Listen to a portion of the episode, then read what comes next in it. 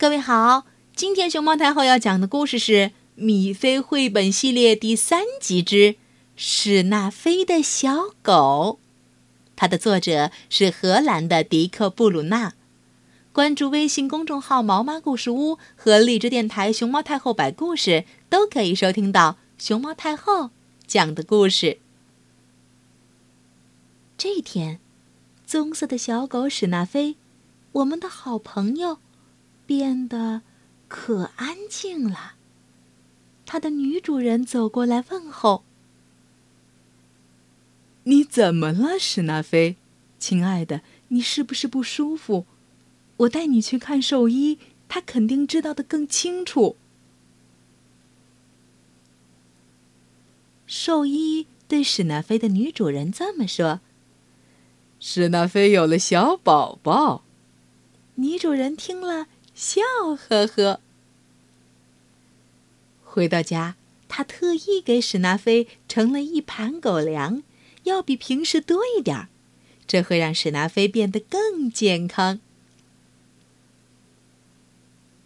九个星期以后的一个晚上，圆圆的月亮爬上天。你想知道发生了什么吗？快快翻到下一篇。那天晚上，狗宝宝们出生了，哦，多么可爱！三只健康的狗宝宝，小眼睛还闭着睁不开。看，他们学会吃奶啦！史纳菲必须躺下来，这样他的小宝宝们。才能排成一排。很快，他们就学起了走路，多聪明呀！